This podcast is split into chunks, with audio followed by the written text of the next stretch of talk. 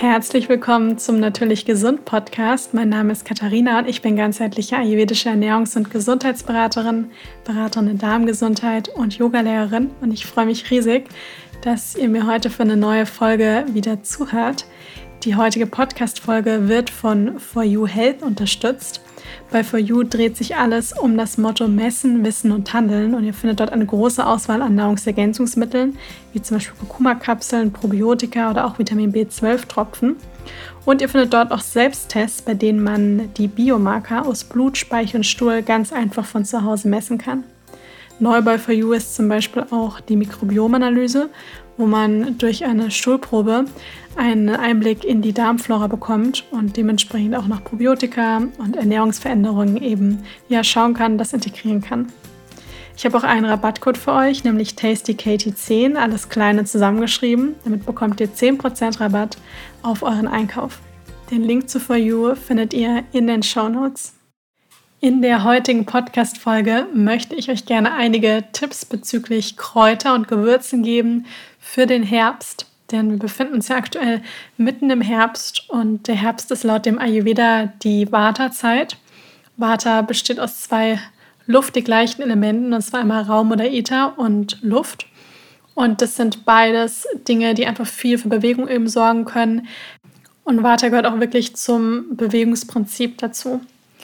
Und so ist es ganz wichtig, dass wir jetzt einfach Dinge integrieren, wie ich in den letzten Podcast-Folgen ja auch schon mal gesagt habe, die helfen, Vata zu reduzieren, damit Vata eben nicht überhand nimmt und wir zu viel vom Bewegungsprinzip in unserem Körper haben, sich da manifestiert. Und deswegen ist wichtig, dass wir da so ein bisschen diesen Grundsatz, Gegensätze gleichen sich aus, jetzt wirklich integrieren, um gesund durch den Herbst zu kommen. Und Kräuter und Gewürze spielen im Ayurveda oder auch der traditionell chinesischen Medizin, auch der Naturheilkunde, eine sehr große Rolle. Denn sie sind nicht einfach nur dafür da, dass man ein bisschen Grün im Essen hat bei den Kräutern oder bei den Gewürzen, dass sie ein bisschen mehr Geschmack in die Gerichte bringen, sondern sie haben wirklich auch eine medizinische Wirkung und ähm, von daher sind sie unglaublich wertvoll für die Gesundheit. Ich denke, ich bin mit meinem Wissen da sicher auch noch relativ am Anfang, gerade was auch Wildkräuter und ja, viele andere verschiedene Kräuter eben betrifft. Aber ich habe durch meine Ausbildung doch relativ viel auch über die verschiedenen Gewürze und einige Kräuter gelernt, was ich super gerne weitergebe.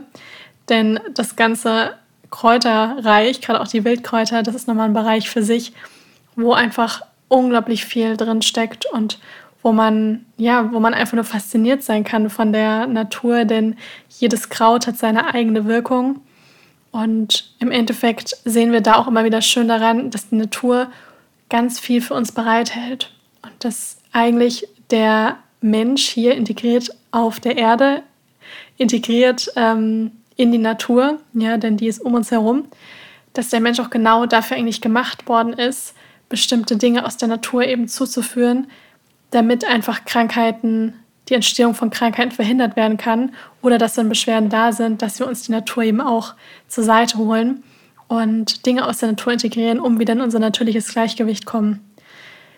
Denn das ist auch das, was Ayurveda auch wirklich möchte, dass wir in unser natürliches Gleichgewicht kommen und dass wir die Natur nutzen als unser Freund, um uns auch wirklich ja, ganzheitlich zu unterstützen.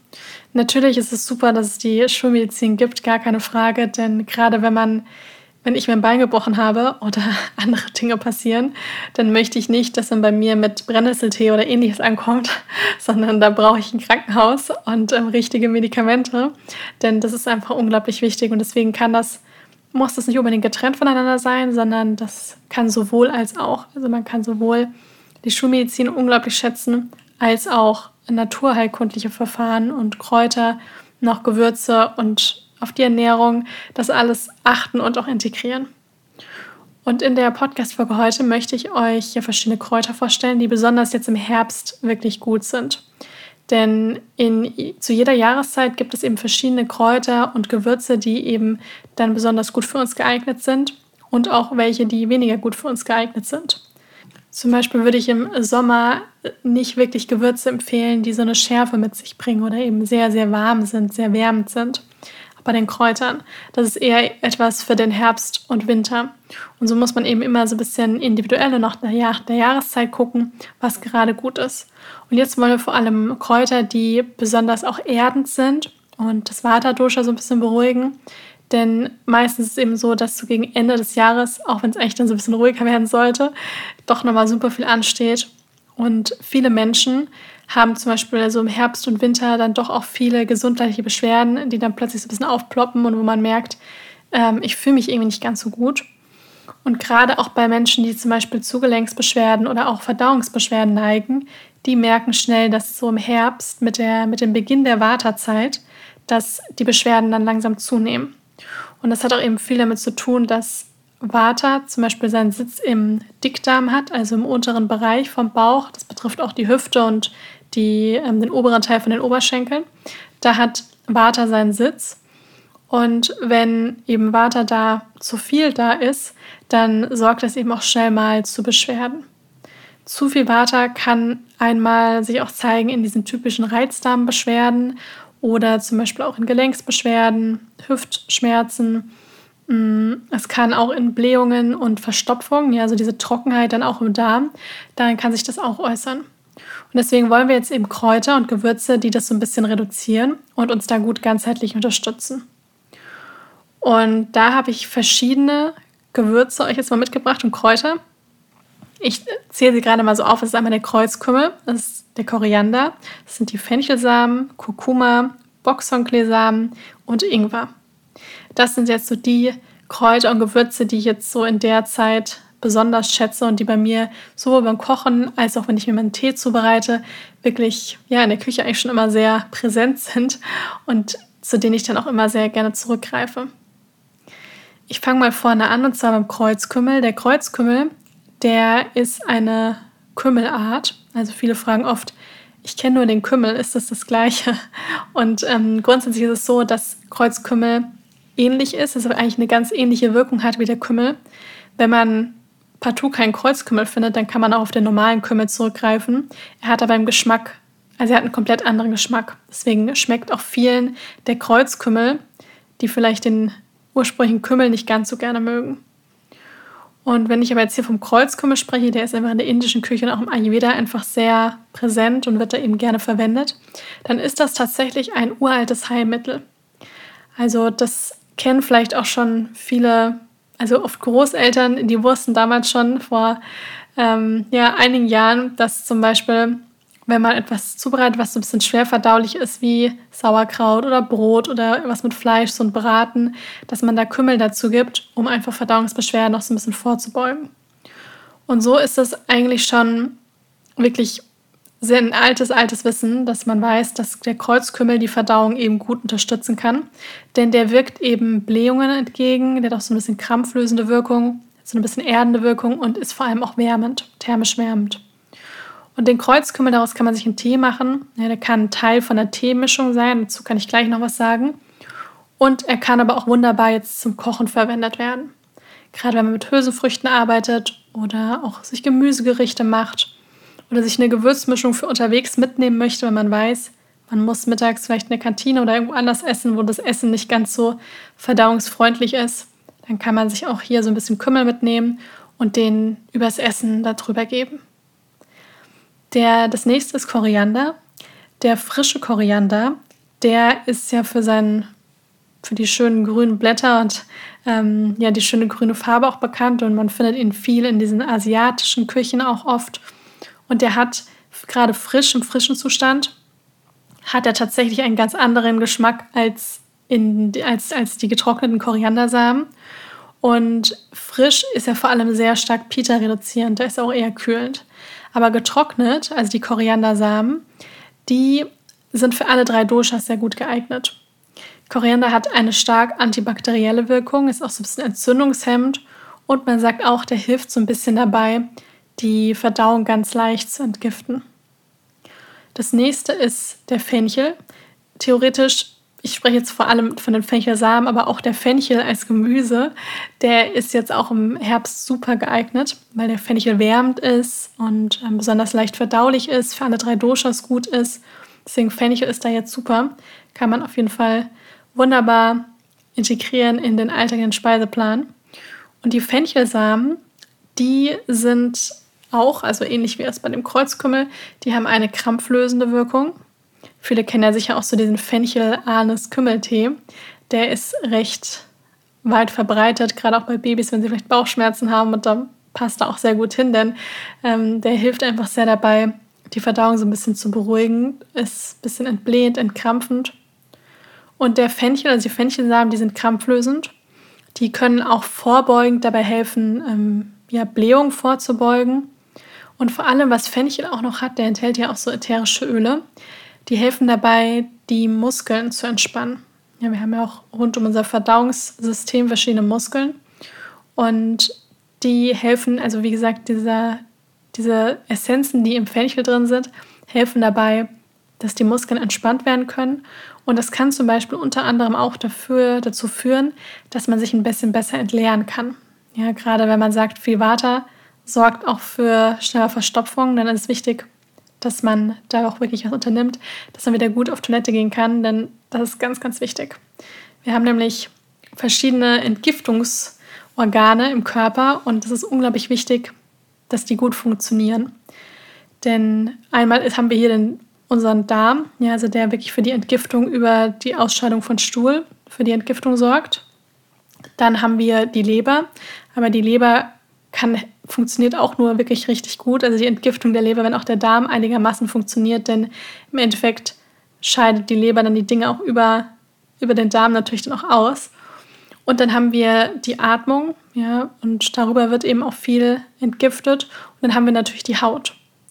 Und wenn zum Beispiel der Darm nicht richtig gut funktioniert, dann wird, ne, werden natürlich andere Entgiftungsorgane werden dann stärker beansprucht, wie zum Beispiel die Haut, und es kommt halt zu vermehrt unreiner Haut. Und da ist es ganz wichtig, dass wir nämlich wirklich unseren Körper unterstützen, dass alle Entgiftungsorgane, vor allem auch der Darm, wirklich gut funktionieren. Und dazu gehört auch, dass man täglich auf Toilette geht. Also das ist ganz, ganz wichtig, denn Verstopfung wird oft einfach so hingenommen. Aber da kann ich immer nur sagen, auf jeden Fall daran arbeiten, denn man, ich will das jetzt nicht so, dass man total Panik bekommt, aber man kann sich das wirklich so vorstellen, dass man innerlich ja, dass man einfach nicht richtig, dass der Körper nicht richtig entgiften kann und auch Dinge ausscheiden kann, denn das muss er nun mal tun. Und deswegen ist es ganz wichtig, dass man täglich auf Toilette gehen kann. Und da ist einfach die Ernährung und auch Dinge wie das Mindset, Stressreduktion, Schlaf, Bewegung ist einfach das, was die größte Auswirkung hat. Denn bestimmte Medikamente können vielleicht kurzfristig helfen, aber es gibt ja eine Ursache unter diesem Problem. Also so die Wurzel, die Wurzel packen und das sind meistens Lebensstilfaktoren. Gut, aber jetzt mache ich erstmal weiter mit den, mit den Kräutern. Und zwar haben wir jetzt als diesen Gewürz und das ist Kurkuma. Kurkuma ist eigentlich das ganze Jahr über sehr gut geeignet, denn Kurkuma ist zwar grundsätzlich so ein bisschen austrocknend, Kurkuma hat aber einfach eine sehr stark entzündungshemmende Wirkung. Kurkuma enthält auch so ein bisschen Bitterstoffe und der unterstützt zum Beispiel auch die Entgiftung der Leber auf natürliche Art und Weise. Und Kurkuma ist etwas, das man da immer sehr gut integrieren kann. Dann haben wir Boxhornkleesamen. Boxhornklee, der hat auch so eine entkrampfende Wirkung. Vor allem hilft der ganz stark gegen so eine Gasbildung im Darm, im Dickdarm. Und da kann man, den kann man auch tatsächlich auch zum Kochen verwenden, aber vor allem eben auch zum Beispiel einen Tee draus machen. Es gibt ihn auch gemahlen, ähm, dass man ihn wie so ein Pulver, dass man das auch mit warmem Wasser zum Beispiel anrühren kann und trinken kann. Ist jetzt nicht unbedingt eine Delikatesse, aber ähm, für die Gesundheit kann man das ja mal tun. Dann haben wir Ingwer. Ingwer habe ich in den letzten Podcast-Folgen, als es um den Herbst ging, auch schon ein paar Mal erwähnt. Ingwer ist wärmend ja, also der getrocknete und gemahlene Ingwer ist ein bisschen erhitzender als der frische Ingwer. Und ich bin einfach ein großer Fan von der Ingwerwurzel. Das ist so etwas, was ich eigentlich immer im Kühlschrank habe. Selbst wenn mein Kühlschrank manchmal komplett leer ist, weil alles aufgebraucht ist. Ne, irgendwo eine Ingwerwurzel liegt immer irgendwie drin, weil ich eigentlich Ingwer immer wieder einkaufe und da immer schaue, dass davon immer noch was da ist. Das habe ich schon von meiner Mutter so übernommen, weil wir hatten früher schon immer Ingwer bei uns zu Hause. Und immer wenn wir mal als Kinder Halskratzen hatten oder Halsschmerzen oder eine Erkältung kam, dann war immer das Erste, was sie gemacht hat, Ingwer kauen und Ingwertee trinken. Und wir fanden es immer ganz schrecklich. Aber ich bin ja sehr dankbar, denn ich habe das mittlerweile übernommen und gebe das dann auch mal Freunden weiter. Und viele haben mir dann auch schon berichtet, oh Gott sei Dank, so viele Dinge haben nicht geholfen, aber das tägliche Ingwertee trinken und Ingwer kauen hat wirklich dabei geholfen, dass mir zum Beispiel nicht mehr so schlecht ist oder dass ähm, meine Erkältung besser geworden ist und die Halsschmerzen weniger sind. Also der Ingwer ist auf jeden Fall super, kann ich nur empfehlen, immer eine frische Knolle zu Hause zu haben. Und der hat nicht nur eine wärmende Wirkung, sondern er stärkt auch einfach das Akne, das Verdauungsfeuer. Ingwer hat auch so eine leicht entzündungshemmende Wirkung und der enthält auch verschiedene Geschmacksrichtungen. Mm, man kann ihn, wie gesagt, auch zum Kochen verwenden, aber ich bin eben großer Fan vom Ingwer-Tee, dass man sich da einfach immer wieder mal so eine Tasse Ingwer-Tee zubereitet. Jetzt im Herbst kann man zum Beispiel auch ich weiß noch damals, als es so auf den Herbst zuging in, meiner Ayurveda-Ausbildung, ich war da ja auch immer präsent vor Ort, ähm, da hat man dann, war es dann so gang und gäbe, dass man über den Vormittag verteilt dann so einen halben Liter, also 500 Milliliter immer von dem Ingwerwasser sich so abgezapft hat und das dann getrunken hat. Im Sommer eher weniger, aber dann so im Herbst, als es eben frischer geworden ist, habe ich das eigentlich täglich auch mal gemacht und das dann auch übernommen, weil mir das einfach unglaublich gut getan hat. Und dafür schneidet man einfach Ingwer, also am besten darauf achten, dass es ein Bio-Ingwer ist, dass man ihn in kleine Stücke schneidet oder klein raspelt. Und da braucht man auch gar nicht so viel, also wirklich so ein, ich sag mal, so ein kleines, daumengroßes Stück. Mm, oder sogar ein bisschen weniger, halb, halber, halber Daumen großes Stück. Schneidet man klein, raspelt man klein, übergießt den mit heißem Wasser, lässt den circa 15 Minuten ziehen, nimmt dann die Ingwerstücke oder ja, die Ingwer-Raspel die kleinen Stücke eben raus und dann kann man den Ingwertee trinken. Und wenn man zum Beispiel mal so ein aufgeblähtes Gefühl hat, dann kann man auch Ingwer einfach mal kauen, regt auch das Akne dann eben so ein bisschen an, mm, weil er eben auch diese Schärfe eben hat, was einfach so ein bisschen auch so den Stoffwechsel, die ganze Verdauung leicht anregt. Und aus diesen verschiedenen Kräutern und Gewürzen, die ich euch jetzt gerade genannt habe, kann man theoretisch, man kann die einzeln einsetzen, dass man sich zum Beispiel aus den Fenchelsamen Fencheltee macht oder aus dem Ingwer. Man kann die aber auch wunderbar miteinander kombinieren.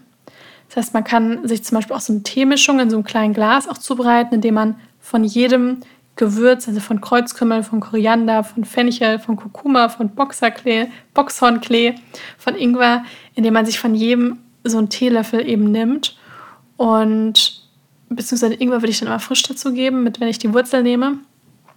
Und dann nimmt man sich morgens oder den Tag über dann ein bis zwei Teelöffel davon raus und kocht das dann in Wasser auf, äh, lässt es so fünf Minuten köcheln und siebt es dann ab und trinkt dann eben den Tee.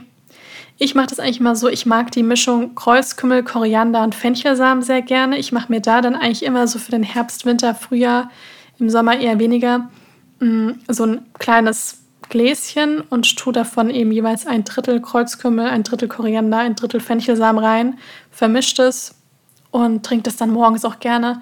Zum Beispiel statt das heiße Wasser diesen warmen Tee dann am Morgen, diesen Kreuzkümmel, Koriander, Fencheltee. Und da dann, wie gesagt, auch ein, zwei Teelöffel rausnehmen, 10 bis 15 Minuten köcheln lassen mit Wasser und das dann eben durch ein Sieb in eine Tasse gießen und den Tee dann trinken. Und das kann eben die Verdauung wunderbar unterstützen. Also probiert das einfach mal aus. Da hat man nichts zu verlieren. Und ich finde, vielleicht ist der Geschmack am Anfang so ein bisschen ungewohnt, aber ich finde ihn eigentlich wirklich lecker. Viele fragen mich auch immer, ja, wie süßt du denn deinen Tee? Und dann sage ich immer, nee, gar nicht. Also ich, Gott sei Dank, bin ich damit auch nicht groß geworden. Ich habe bei uns gab es Tee immer ungesüßt, von da habe ich mich auch nie daran gewöhnt, dass ein Getränk eben so süß sein muss oder sollte oder ja, wie auch immer sondern dass der immer naturbelassen war und ich, das kann ich auch nur empfehlen.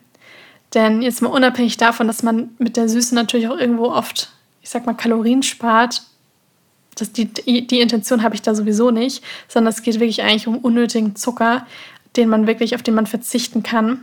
Denn man trinkt ja doch dann oft größere Mengen und dann nimmt man einfach eine Menge Zucker zu sich und das polt einen von den Geschmacksknospen nur noch mehr auf, auf süß sodass dann dann viele Speisen so dann eben auch nicht mehr süß genug sind.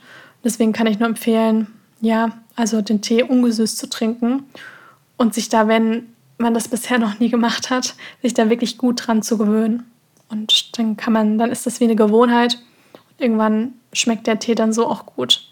Wenn man Honig verwendet, also wenn man zum Beispiel nicht sich vegan ernährt und Honig, bisschen Honig einsetzt, dann würde ich immer empfehlen, erstmal wirklich auch nur wenig davon zu nehmen und vor allem auch den Tee erstmal ein bisschen abkühlen zu lassen, weil Honig sollte nicht in heiße Speisen gegeben werden, damit sollte auch nicht gebacken werden, denn im Ayurveda sagen wir tatsächlich, dass der Honig dann toxisch wird, also giftig.